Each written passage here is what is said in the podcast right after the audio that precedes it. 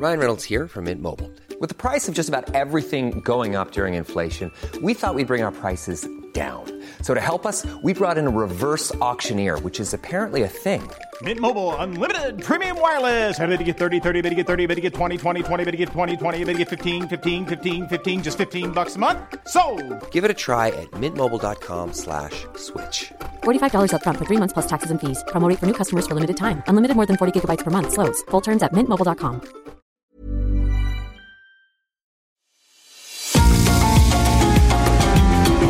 GastroLab es un lugar donde cabemos todos. Aquí encontramos historia, recetas, producto, materia prima, vinos y un sinfín de cosas que a todos interesa. Ya que con cocina y vino se aprende en el camino. Déjate llevar por el chef Israel Arechiga a un mundo delicioso que da como resultado GastroLab.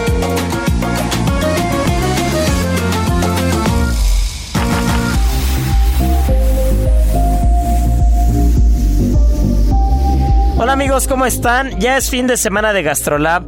No saben qué pedazo de programa les tengo el día de hoy, porque de verdad va a estar espectacular. Va a ser un recorrido eh, por todos lados del mundo. Va a ser un recorrido de productos, de materia prima, de cosas. No saben qué espectáculo es el día de hoy. Tengo como cada ocho días a mi querida Miriam Lira, editora de Gastrolab. Que vengan los aplausos, este, mi querida Miri. Eso, eso pareció más una foca que este, que otra, que, que unos aplausos. Pero este, pero bueno.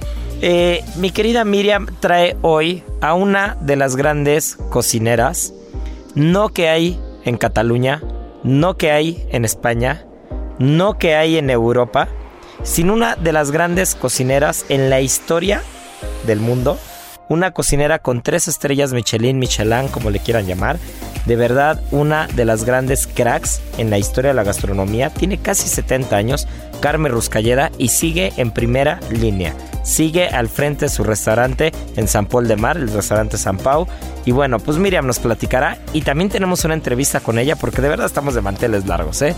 Que una personalidad de ese tamaño haya accedido a hacer una entrevista, este, y más tan contenta, con tanto gusto, que haya habido tanta plática, mi querida Miriam. Felicidades de verdad porque te rifaste cañón. Las 8 de GastroLab. Es momento de dar un repaso por nuestras páginas. Pues mi querida Miriam Lira, antes de irnos con cualquier cosa, de verdad, necesito que me digas cómo le hiciste para hacer que una personalidad del tamaño de Carmen, así como se escucha Carmen, ¿eh? no Carmen, Carmen Ruz Calleda, sí, sí, sí, sí, sí, sí, sí, Carmen Ruz Calleda haya se haya inventado una entrevista de 14 horas contigo, mi querida Miriam. Encantada con tanta información. Primera plana en Gastrolab.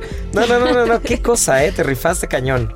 Hola, ¿qué tal amigos de Gastrolab? Así es, Isra. Fíjate que fue una plática con una persona súper sencilla y no fue nada difícil llegar a ella. Bastó con levantar el teléfono, encontrar el contacto de su oficina, pedirle la entrevista y ya. Teníamos a Carmen Ruscalleda dispuesta a platicar por casi una hora sobre su trayectoria, sobre su cocina, sobre sus logros. Es una persona increíble y para que la tengan un poquito más como en la mira y en contexto, es la mujer que más estrellas Michelin tiene en el mundo. Tiene siete. Un, este, bueno, en su restaurante, como tú bien decías, tiene tres estrellas Michelin, que está pues allá en Barcelona. Y tiene otras más repartidas, otro en otro restaurante que se llama Moments, que también está en Barcelona, y otro que está en Tokio, imagínense. Y pues es una de las grandes personalidades del mundo, no solamente por pues la innovación que tiene en su gastronomía, en su cocina, sino porque ha puesto el nombre de las mujeres dentro de este rubro muy en alto, ¿no? O sea, lanzarse en un momento tan complicado a verlas por todas, armar un negocio, sobresalir, está muy cañón. Y ella no ha tenido ni un solo límite para llegar a la circunstancia en la que está hoy, a la par de cualquier otro chef. Y pues es de reconocérsele, ¿no? Que ha estado siempre como al pie del cañón. Imagínate nada más cuando hablas de, de, una mujer que ha roto fronteras, que ha roto barreras, que ha roto esquemas, que rompió el molde. Eh, imagínate nada más que tiene una réplica de su restaurante en Tokio. Sí. ¿No? Tiene una resta- Sí, imagínate sí, sí, sí, tener siete estrellas, este, ser la mujer con, con ma- más galardonada gastronómicamente en el mundo.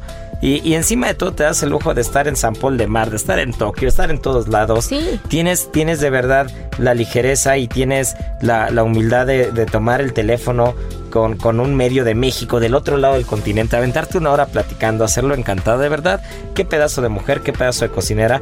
Yo no he tenido oportunidad de comer en San Pau, pero conozco muy bien el trabajo de Carme y, y de verdad me parece una persona a la que cualquier cocinero del mundo aspiramos a ser un poquito como ella, ¿no? Sí, la verdad es que sí, y toda su cocina está fundamentada en la tradición. O sea, tampoco es como pretenciosa en cuanto a la innovación y tal, sino que simplemente es cuidar el producto de catal catalán y pues hacerlo grande, ¿no? O sea, llevarlo como a su mejor expresión, con la mejor técnica, siempre con un toquecito de modernidad, pero no en exceso, ¿no? Siempre respetando, con mucho color, también súper estético, que yo creo que también eso es fundamental en la cocina.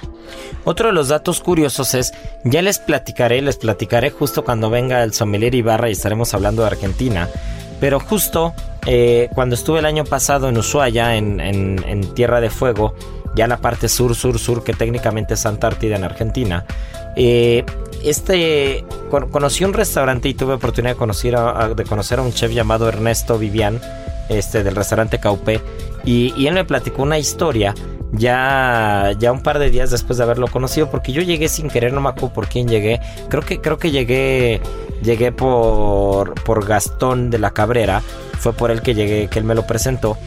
Y entonces algún día ya platicando, echando un vinito ahí en su restaurante, ya acabando el servicio, ya sentados los dos platicando, me cuenta que es el, el- él ganó un premio a nivel mundial eh, y es el único argentino que lo tiene y por eso fue tan conocido Ernesto, porque si mal no recuerdo fue en el 95, fue en el 90 y algo, que, que llega a la final, él sin saber, llega a la final del, de, digamos, de una revista, era, era como una, una lista, no recuerdo muy bien, pero llega a la final para participar por ser el mejor chef del mundo, ¡Wow! Ernesto.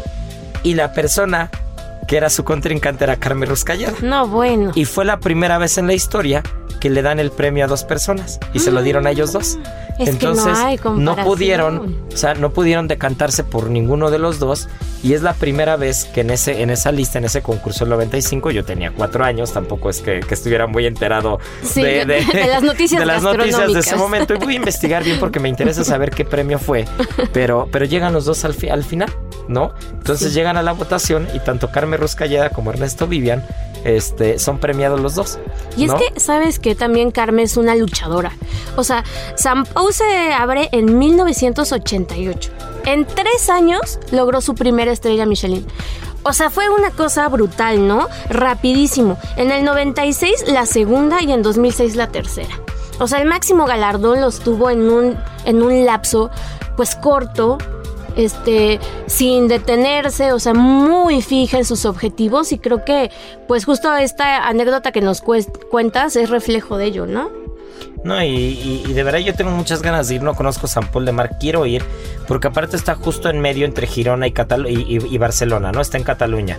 Entonces, pues del lado de Girona tenemos a los, a los hermanos Roca, tenemos este, a muchos restaurantes que también son muy conocidos, y Barcelona, bueno, pues ni se diga, ¿no? Con el barri y todo lo que representa este Albert y Ferran Adrià, pero, pero justo en este pueblo, en San Paul de Mar, eh, realmente creo o siento por lo que he leído y por lo que por lo que me han platicado amigos que han vivido ahí, que han trabajado ahí, que han comido ahí, que es como un pueblo en el que se respeta mucho las tradiciones, ¿no? Así es es. un pueblo en el que la materia prima, las tradiciones, eh, el comer espardeñas, las calzotadas, todo esto de la cocina catalana, una buena romesco, ¿no? Realmente se, se mantiene vivo, ¿no? Y, y creo que cocineras como Carme hacen que, que esas tradiciones no se pierdan. Y bueno, pues ya estamos a nada, vamos a escucharla, ¿no? mi Vamos a escucharla porque también dice que va a venir a México y ya nos comprometimos a darle un tour gastronómico por aquí. No, bueno, un tour gastronómico y aparte que venga a cocinar el programa, ¿no? Sin Que- que duda, venga. Yo me sin voy a duda. esforzar en recibirla. Sí, sí, no, sí. pues vamos, vamos a invitarla, vamos Tiene a que invitarla, que, venga, que cocine. Realmente, este, ahí va a ser un, un- un programa en el que con que le pueda arrimar yo el trapo voy a ser feliz. Clase ¿no? maestra. Sí, sí, sí, con que le pueda yo arrimar el trapo y enjuagarle las cucharas, este, Ya. me voy a dar por bien servido. Pero bueno, pues vamos a escuchar a Carmen No hay amor más puro y sincero que el de un cocinero. Pues nada, pues empecemos con, con, la entrevista. A mí me gustaría preguntarte, ¿crees que hay un antes y un después para la gastronomía después de esta gran pandemia? Específicamente la gastronomía y, y hablando muy en el sentido del negocio como tal. Sí, sí, sin duda. Yo tengo la sensación a menudo que este, este impacto tan duro es como crear una nueva época habrá un antes y un después COVID, estoy segura, no solo en el mundo de la restauración, en el mundo profesional, sino en el mundo de las personas. Todos hemos tenido más tiempo de estar en el rincón de pensar, de pensar nuestra vida, de repensar nuestra forma de actuar, de consumir, de compartir, de relacionarnos. Habrá un antes y un después. Estamos inaugurando una nueva época moderna que uh, ha sido de este azote tan duro, yo estoy segura que hemos aprendido muchísimas cosas y quizás es porque soy de, de, pensamiento positivo. Yo creo que seremos mejores en cuanto a, a cuidar el planeta, en cuanto a cuidar las relaciones, en cuanto a cuidar el sistema productivo que hay alrededor de nuestro entorno, este kilómetro cero que es motor económico no solo para la restauración, para que tenga originalidad, sino para la nutrición de los núcleos familiares para consumir un producto vivo, directo.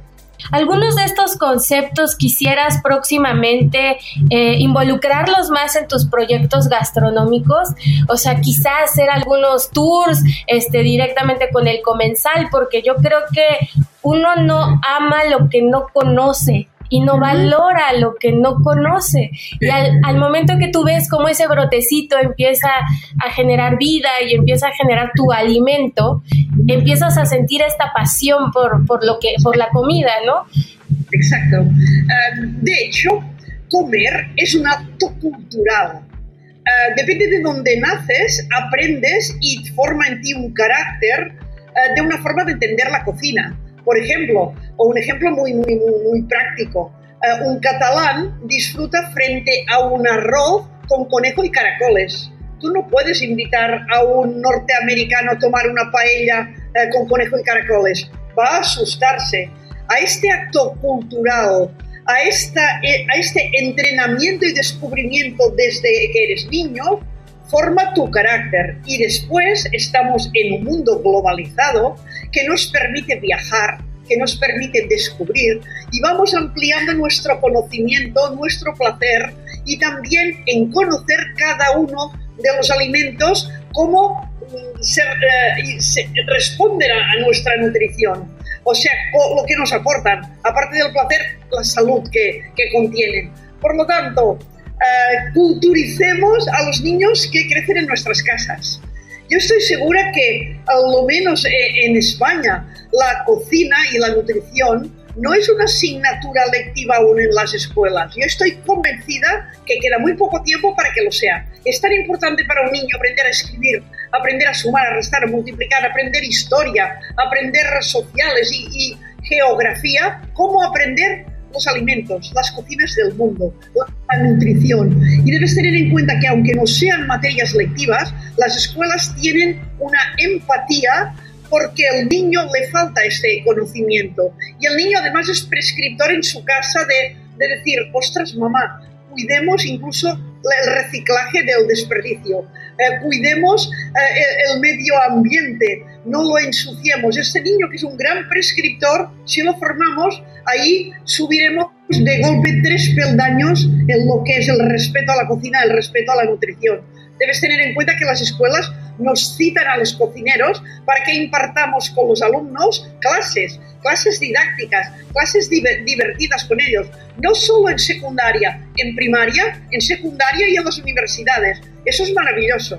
Carmen, y cambiando un poquito de tema, hace unos, unos años, hace unos dos añitos, este, entrevisté a un grupo muy famoso que cantan esta canción de Red Red Wine y, salió un estudio que decía que esa canción era la que más placer le generaba a la gente por la armonía, por lo feliz y tal.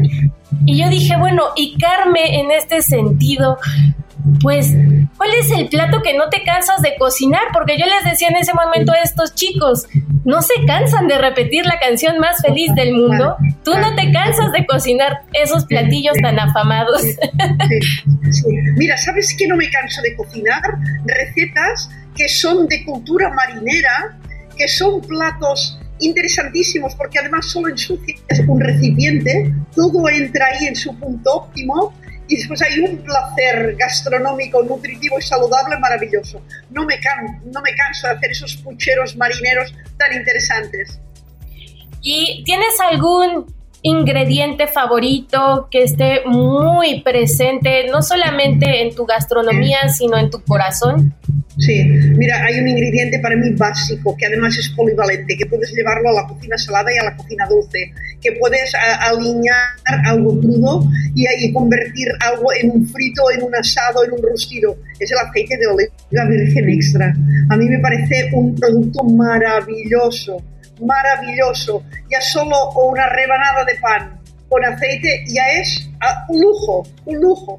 Imagínate ese aceite ya se alinea un tomate dulzón y magnífico, o un frito impecable en ese aceite, o un asado, o un puchero, o esas picadas que te comentaba, esas, esos pucheros de pescador con ese aceite triturado con un poco de vino, un poco de ajo, un poco de, de tomate, un poco de perejil. Bueno, a mí me parece un lujo tener en nuestras vidas un producto tan sano, tan claro, Claro, suena, suena delicioso y también me, me hace referencia como a todos estos olores, ¿no? Que también van muy ligados con la gastronomía y con la memoria gastronómica y olfativa. Y en ese sentido, ¿qué olores te llevan a la infancia? ¿Hay algún platillo que, que te lleve volando, casi casi como esta película de Ratatouille que te prende ese foquito en la memoria? Eh, yo creo que ocurre siempre, ¿no? Que eh, yo siempre digo que, por ejemplo, estás en una ciudad y paseas, hay una melodía que está en el ambiente, que tú no la has solicitado, sino que está ahí. Entra en tu mente y te emociona, porque te lleva a, a, un recuerdo, a un recuerdo íntimo y entrañable. Y lo mismo ocurre con los bocados. Tú a veces en un bocado no buscas el espíritu de tu abuela, pero cuando lo tomas está ahí. Recuerdas ese momento de tu infancia, ese momento de tanto cariño. Esto lo, tiene, lo contiene la música y, la, y realmente la comida. Sí, estoy de acuerdo. Mira, hoy por la mañana, hoy hemos tenido un día muy apretado en Barcelona, hemos tenido dos grabaciones. Una era una entrevista grabada, la otra era realmente con imágenes, es una, reunión profesional. Y de regreso a San Mar hemos tomado un arroz un arroz en, uh, en Arenys de Mar de un señor que es cocinero y pescador y el señor nos ha sacado de aperitivo mientras esperábamos el arroz unas patatas chips, esas patatas fritas, esas patatas que aquí llamamos de churrero, esas láminas finas y cracantes. Sí, sí. Y cuando las hemos tomado, mi marido y yo nos hemos mirado ¿Y sabes a quién hemos recuperado? A una señora que en nuestra población, cuando éramos niños, ella preparaba patatas chips, las embolsaba, las vendía en bolsitas de, de colores y los niños íbamos a comprarlo. Estaba esa patata que tenía el sabor de aquella señora. Qué o sea, mágico. nos ha transportado a la infancia. Fíjate, solo una patata frita. ¿Qué no pasará en un guiso? ¿Qué no pasará en un caldo? ¿Qué no pasará en un bocadillo con esos ingredientes cuando tú eras pequeño? Sí, tiene muchas emociones de recuerdo la, la cocina como la música, sí, sí, y te da energía, y te da, y te da coraje, y te da felicidad. Definitivamente, tú recordarás qué fue lo primerito que cocinaste, aunque Sí, fuera claro, muy sencillo. Sí, sí, mira. ¿Salió bien? ¿Salió mal? de- Sí, sí, tengo recuerdos de infancia, desde la tierna infancia, porque yo soy hija de un agricultor y comerciante, por lo tanto tocaba ayudar, todos los elementos de la familia colaborábamos y, y ayudábamos. Yo tengo responsabilidad de cocinar para la familia, bueno, desde quizás los 10 o 12 años. Sí, y, y además siempre me sentí muy libre y muy feliz frente a, esa, a ese compromiso, ¿no? Tengo realmente una, una situación, la he, la he contado más de una ocasión. Eh, una vez mi madre estaba enferma en la cama y ella yo debía tener, quizás no tenía ni 10 años, ella me iba indicando, estaba eh, para, para realizar una escudella y carndolla. No sé si sabe lo, lo que es, es un cocido donde eh, se ponen diversas carnes, vegetales, cocina como dos horas o más. Después eh, el caldo se sirve con, eh, con pasta o con arroz y fideos y después se sirve la bandeja de todo el hervido de este, de este cocido. Por lo tanto, me iba indicando mi madre, ahora pon la gallina, ahora el cerdo, ahora la ternera, los osos de jamón, ahora el puerro, la zanahoria, la iba indicando. Ahora es el momento de hacer la pilota. La pilota es una especie de majado eh, con carnes picadas y aliñadas que ponemos también en esta olla. Y cuando vino un momento, ya que habían pasado esas dos horas, que el caldo ya estaba en su punto, mi madre me dice, bueno, ya estará ahora, ya puedes colar la olla. Y yo no tuve esa inconsciencia, desconocimiento e ignorancia de poner un escurridor, de colar la olla y el caldo se fue todo por el agujero de la pica la tragedia, pero sin duda son recuerdos que vas atesorando, yo me imagino, ¿no? Y que, y que te enseñan, ¿no? Desde la infancia a, a, no volver a repetirlo, a ser mejor. Claro. Eh. o sea, mira, yo hago muchas conferencias y sabes que les digo siempre a los que asisten, les digo, cuando tienes una idea en cocina, hazla. Ponte ahí, o sea, medítala, pero hazla. Si, la, si te sale bien, anótate los pasos que has hecho, los ingredientes que has mezclado. Si te sale mal, no es necesario que los anotes. Te acordarás toda la vida. Definitivamente. Oye, Carmen, pues qué bonita plática. Yo te agradezco muchísimo que hayas tenido el tiempo de, tomar esta entrevista. Por supuesto, cuando vengas a México te vamos a estar esperando. Me encantaría, me encantaría. No, no, es una, todo el Lo haré, lo haré. Porque fíjate, en tu vida, cuando deseas mucho una cosa, ocurre. Definitivamente, y yo te acompaño a tu tour gastronómico. Gracias. Muchísimas gracias, que estés muy bien. Comer es una necesidad, pero degustar un arte. ¿Sabías que...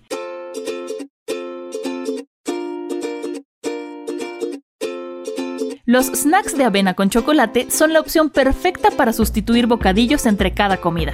Estos, además de deliciosos, resultan benéficos para la salud. La avena, uno de sus ingredientes principales, brinda la sensación de saciedad. Ello evitará que consumamos productos en exceso o poco saludables.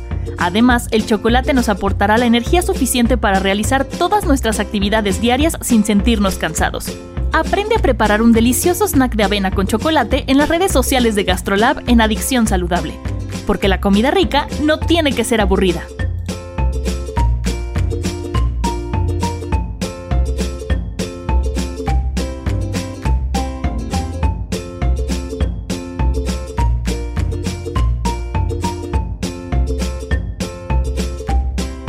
En Soriana, la Navidad es de todos. Aceite Nutrioli de 850 mililitros, 2 por 76 pesos. Sí, 2 por 76 pesos. Y lleva queso Filadelfia de 200 gramos, 2 por 54 pesos. Soriana, la de todos los mexicanos. A diciembre 28, aplican restricciones. Válido en Hiper y Super.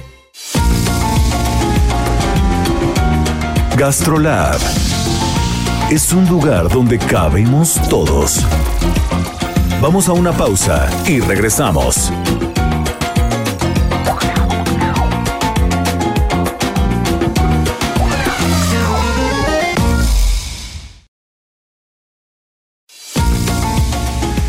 Gastrolab, estamos de regreso.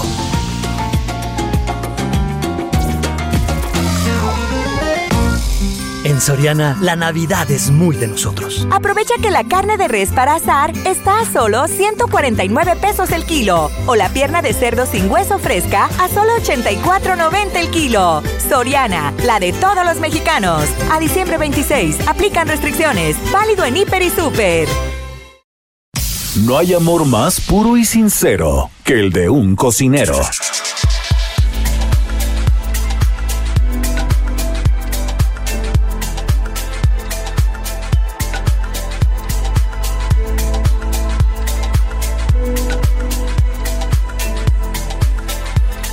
Bueno, pues tal como se los platiqué al inicio del programa, ya estamos de vuelta y ya tenemos aquí a una querida amiga, a una conocedora, a una... Ryan Reynolds here from Mint Mobile. With the price of just about everything going up during inflation, we thought we'd bring our prices down. So to help us, we brought in a reverse auctioneer, which is apparently a thing. Mint Mobile unlimited premium wireless. Ready to get 30, 30, bit to get 30, bit to get 20, 20, 20, bit to get 20, 20, bit to get 15, 15, 15, 15 just 15 bucks a month. So, Give it a try at mintmobile.com slash switch. $45 upfront for three months plus taxes and fees. Promo for new customers for limited time. Unlimited more than 40 gigabytes per month. Slows. Full terms at mintmobile.com. Agona, bon vivant. Ahora sí que cualquier adjetivo que se le pueda dar a una persona que disfruta de la comida, del vino, de la plática, del buen chal. Mi querida Sofía Abernín, qué gusto tenerte aquí en Gastrolab Radio. Gracias por tomarnos la llamada. Y, y tal como lo platiqué al principio, eh, pues en el marco del día del champú, de la champaña, de las burbujas, pues qué mejor que tener a una experta que le sabe bastante al tema. Bienvenida, mi querida Sofía. siempre llego botella en mano a donde me inviten. Y saludo a todos, qué alegría. Oye, pues qué gusto. Pero para poder hablar del champú, pues primero hay que empezar a aterrizar el tema, ¿no? ¿Qué es el champán para quien nos está escuchando y siempre lo he escuchado en las películas fancies, lo ve en las cartas de restaurantes como una bebida inalcanzable, pero, pero vamos a aterrizarlo, vamos a hacerlo terrenal. ¿Qué es el champán como tal? Mira, es muy fácil. Es cierto, en, en Francia nada es fácil, todo es complicado. Porque así somos, así somos los franceses, todo lo hacemos complicado. El champagne es un vino espumoso que se elabora de una de las tres uvas, que es Chardonnay, una de las tres uvas autorizadas, Chardonnay, Pinot Meunier y Pinot Noir, que es, las dos últimas son tintas. Así que en su mayoría el champagne es un vino blanco de uva tinta. ¡Ay! Elaborado con lo que se le llama el método tradicional. Antes se le llamaba método champenois, pero ese, ese término está prohibido desde 1982, porque pues como lo adoptaban en otros países del mundo, se asumía que era como champagne y pues no. El champagne es un vino espumoso elaborado de esas tres uvas, elaborado con el método tradicional. Al ratito les explico qué, qué es este método, que se elabora en la región de Champagne. Si tú haces un vino de el, eh, espumoso con esas mismas uvas en otro lado de Francia del mundo, ya no es champagne, ya se le llama de otra manera. Aparte, aparte recientemente había un rollo muy grande, sobre todo había un tema entre rusos y franceses, ¿no? Que a algún ruso por ahí se le ocurrió denominar champán al vino espumoso ruso y, y- y- y ahora sí que que eh, por, por, por sus polainas decidió llamarlo así, traían un rollo grande, ¿no? Sí, por sus caviares, terrible, terrible. Pero mira, eh, ah, lo- ojo, hay un tema. Los rusos llevan elaborando vino espumoso durante años. Incluso en algunas zonas de Ucrania, etcétera, había vino espumoso antes de que existiera el champagne. Entonces, bueno, aquí hay una confusión, pero champagne, efectivamente, ese nombre champagne es totalmente francés y bueno, es de las marcas, de las denominaciones más protegidas que hay en el mundo, al punto, a ver, ahí les da un chisme así de lavadero, ¿no? Eso. Yves Saint Laurent, el sí, no, pues es el que nos gusta, el que tiene carnita pegada al hueso. Yves Saint Laurent, el modisto francés, hace siglos creó un, un, este, un perfume que se llamaba Champagne. Bueno, los champañeros no lo fueron a demandar y ganaron y le tuvo que cambiar el nombre del perfume, le puso de pasar Torrechel, Willy o como fuera, ¿no? Pero no le pudo poner champagne. Entonces, es eso, es, un- es una denominación ultra protegida. No, bueno, pues está cañón la verdad.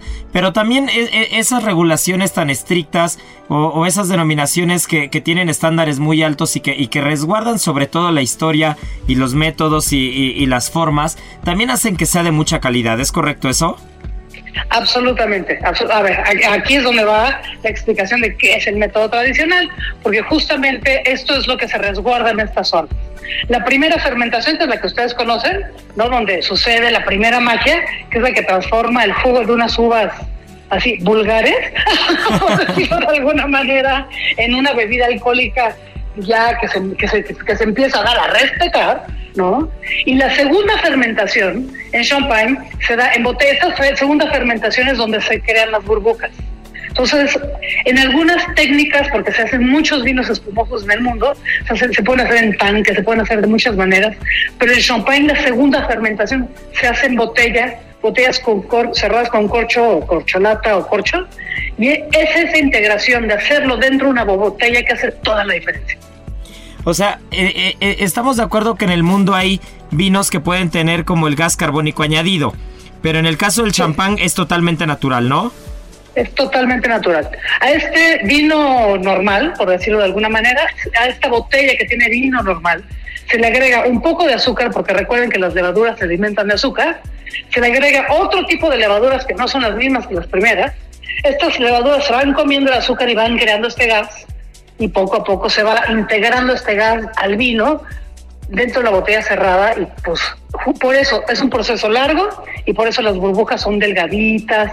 Lo ves, cuando abres una botella de un vino espumoso que el gas se hizo en un tanque etcétera o de otra manera, ves que la burbuja es como, como de agua con gas, ya sabes, ¿no? De estas con ganas, ¿no? Que, que usan los judiciales, pues. Para el tehuacanazo. Exacto. yo queriendo mantener la marca libre. que los señores judiciales puedan usar la marca que prefieran. Pero bueno, pues sí, para el tehuacanazo. Así es, ¿no? Entonces, por eso Champagne siempre tenemos una burbuja delgadita porque por esta segunda fermentación, porque es, es un proceso muy lento y muy delicado. Y para quien nos esté escuchando, uno de los datos curiosos que me gustaría que nos platicaras es, ¿qué es el degüelle? ¿En qué momento se llega a congelar a veces el cuello de la botella? ¿Qué hay con, qué hay con eso que quien nos escucha y dice, a ver, yo alguna vez escuché que congelaban el cuello de la botella, que se degollaba, ¿a qué se refieren? Mira, estas, estas levaduras que se meten y que se van comiendo el azúcar para crear este gas, van muriendo cuando mueren se llaman lías, ¿no? Entonces hace una especie como de lodito. Bueno, las botellas, este, el contacto del vino con estas lías le va dando perfumes y aromas al champán que son muy interesantes. Pero pues al final vas a tener un lodito dentro del champán. Entonces las botellas se van colocando, poco a poco se van girando y colocando de una manera vertical, con el cuello hacia abajo, para que se vaya deslizando este, este pequeño lodo hasta el final entonces, cuando ya tenemos este proceso hecho despacito, despacito, que el lodito ya está prácticamente ya de salida, por decirlo de alguna manera, se toma la botella, se coloca el cuello de la botella en este baño de nitrógeno. Esto hace que se hace un, un, este, un hielo que, que va a atrapar estas lías y el degüelle es justamente levantar la botella, pero esto es una velocidad impresionante, porque se hace a mano, no existe ninguna máquina que lo haga. ¿no?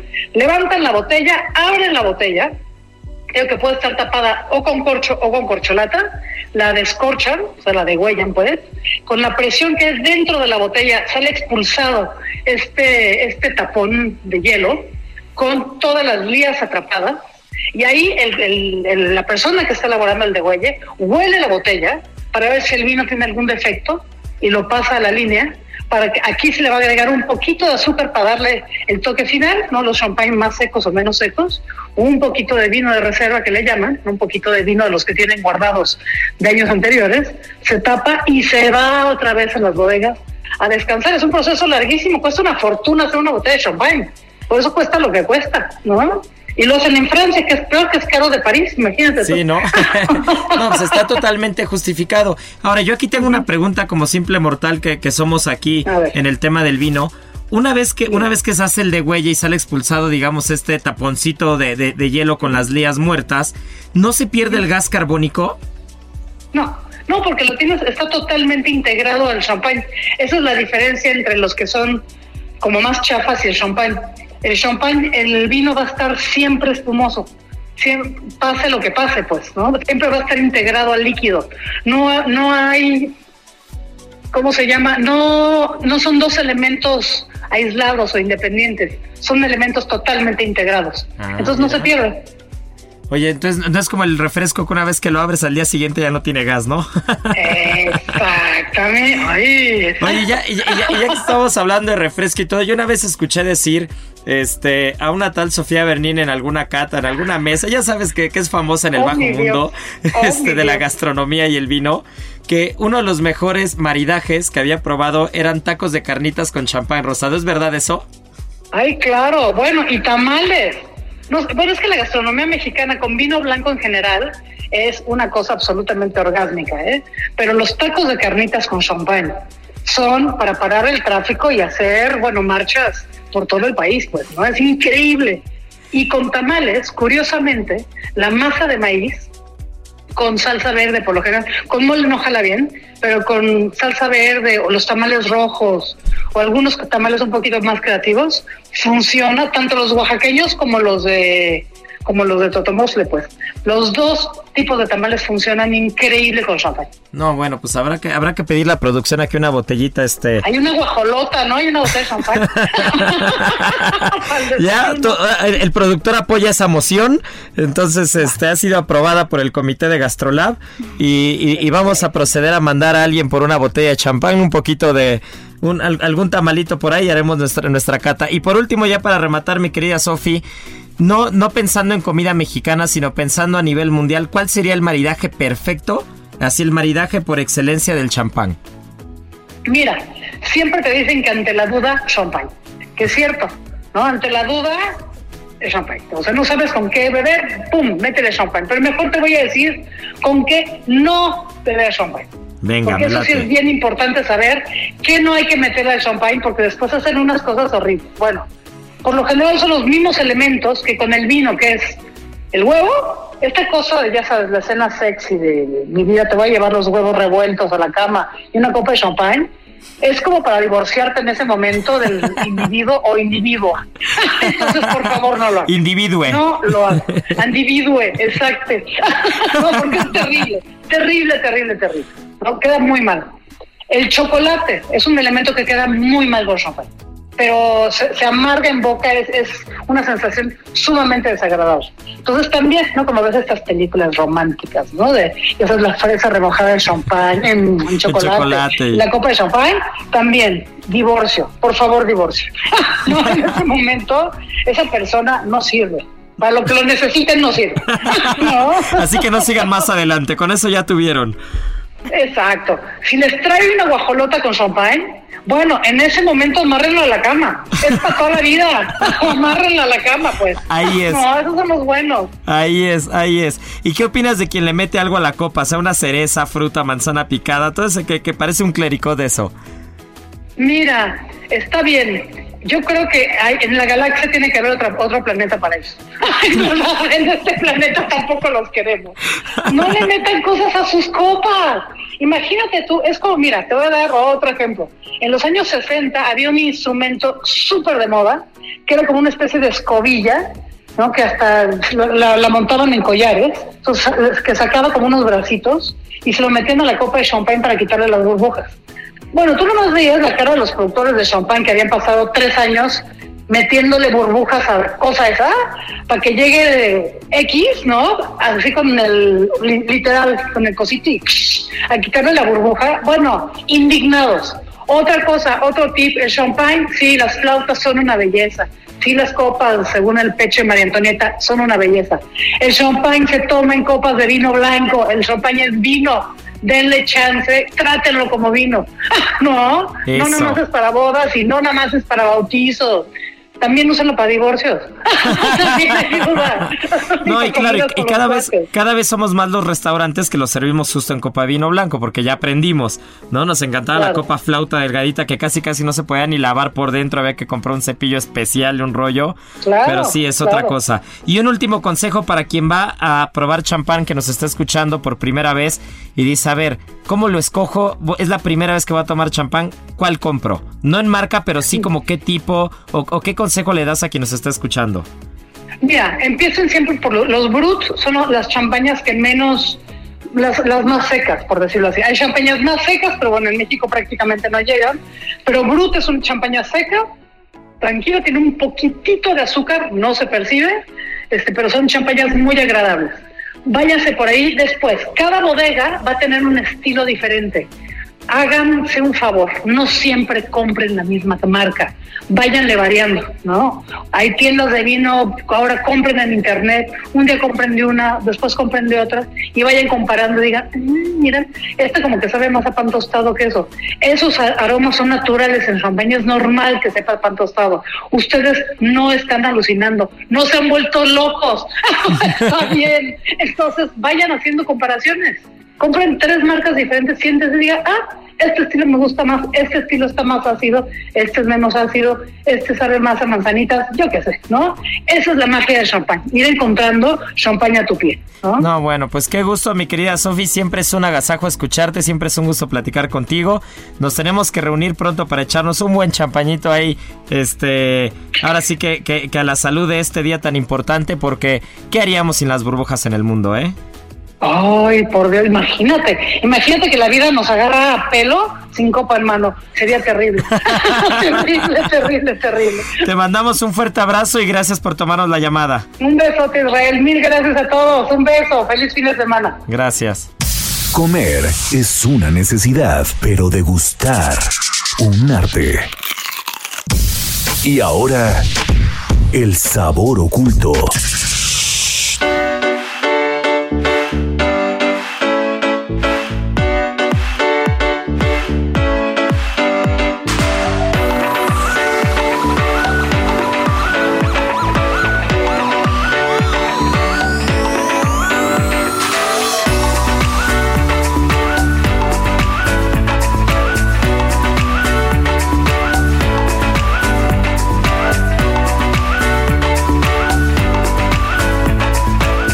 Pues ya nos dijo Sofi y Marianita que no podemos meterle fresas a la copa de champán. Para, para ellos hay otro planeta en otra galaxia.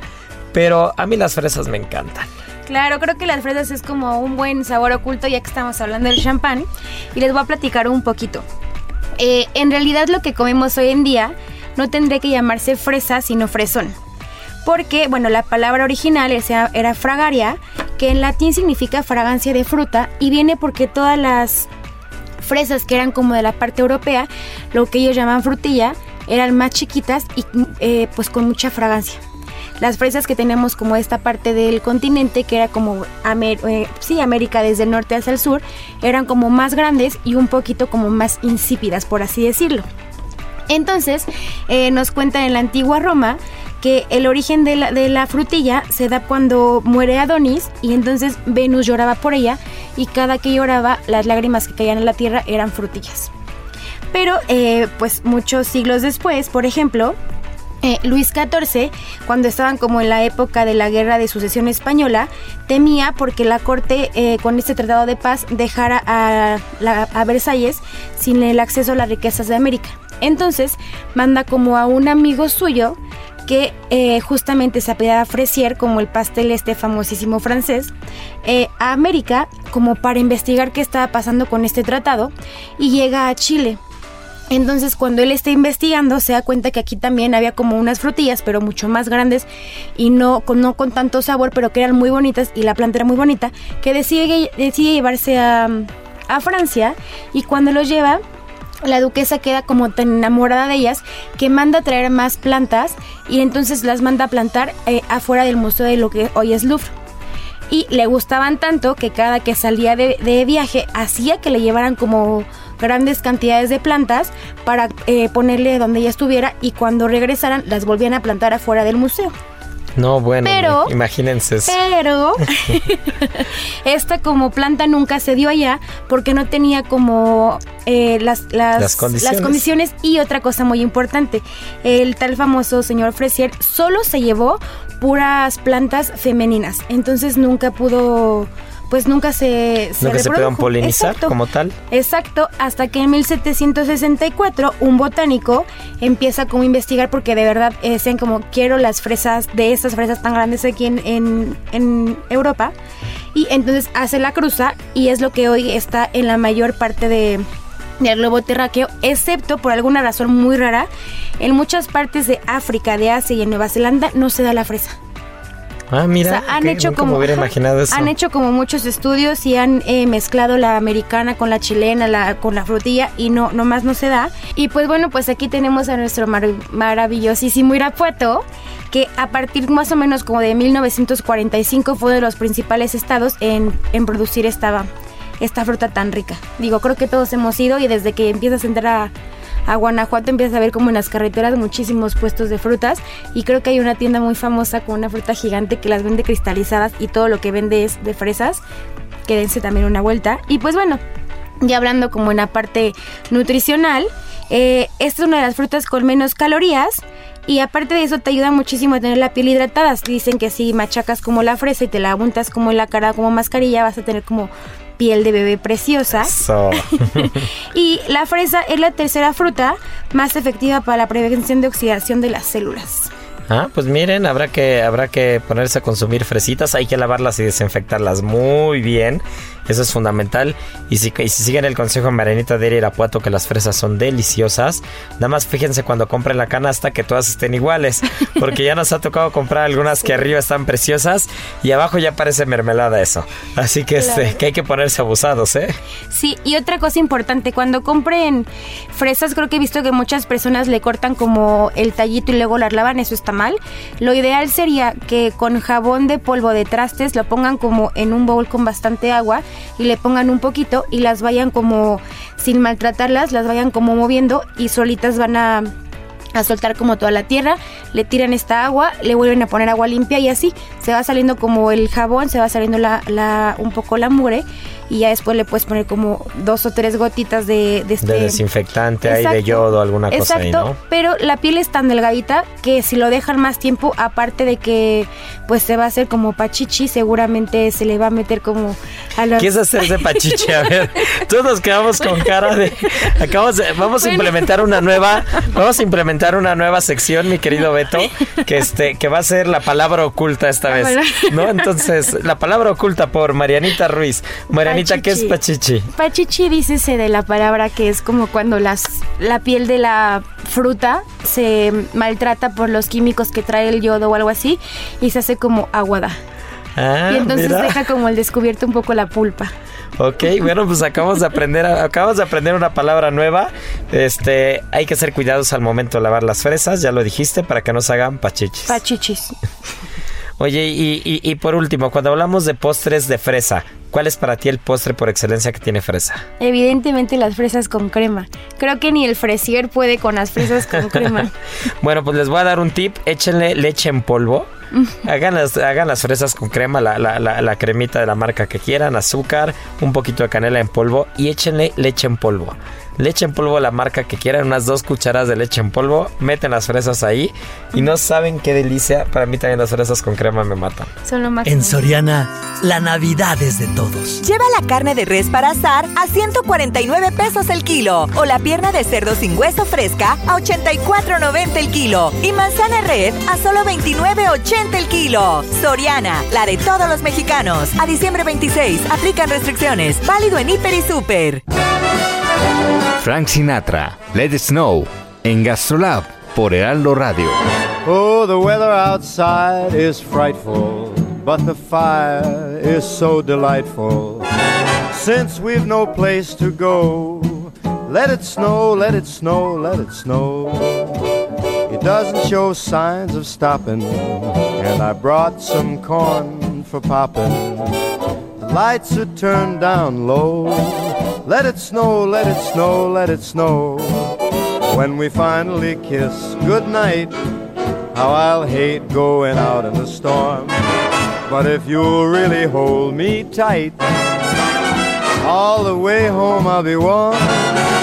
The fire is slowly dying, and my dear, we're still goodbying. As long as you love me so, let it snow, let it snow, let it snow. Doesn't care if it's in below. Sitting by the fire's cozy glow. He don't care He just says, let it snow, let it snow, let it snow. Let it snow. Ooh-wee goes the storm. Why should he worry when he's nice and warm? His gal by his side and the lights turn low. He just says, let it snow, let it snow. Y bueno, pues qué gusto que nos hayan escuchado este fin de semana, justo pasando la Navidad en pleno recalentado. Estoy seguro que van a seguir pasando muy buenas fiestas y nos escuchamos en Año Nuevo. Un fuerte abrazo y ya saben nuestro dicho, tripa vacía, corazón sin alegría. Aquí concluye otra emisión más de GastroLab, el lugar donde cabemos todos. Esta es una producción de Heraldo Media Group.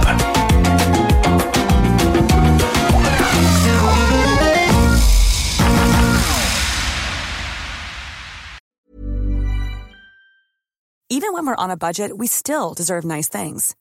Quince is a place to scoop up stunning high-end goods for 50 to 80% less than similar brands. They have buttery soft cashmere sweaters starting at $50, luxurious Italian leather bags, and so much more. Plus, Quince only works with factories that use safe, ethical, and responsible manufacturing. Get the high-end goods you'll love without the high price tag with Quince. Go to quince.com/style for free shipping and 365-day returns.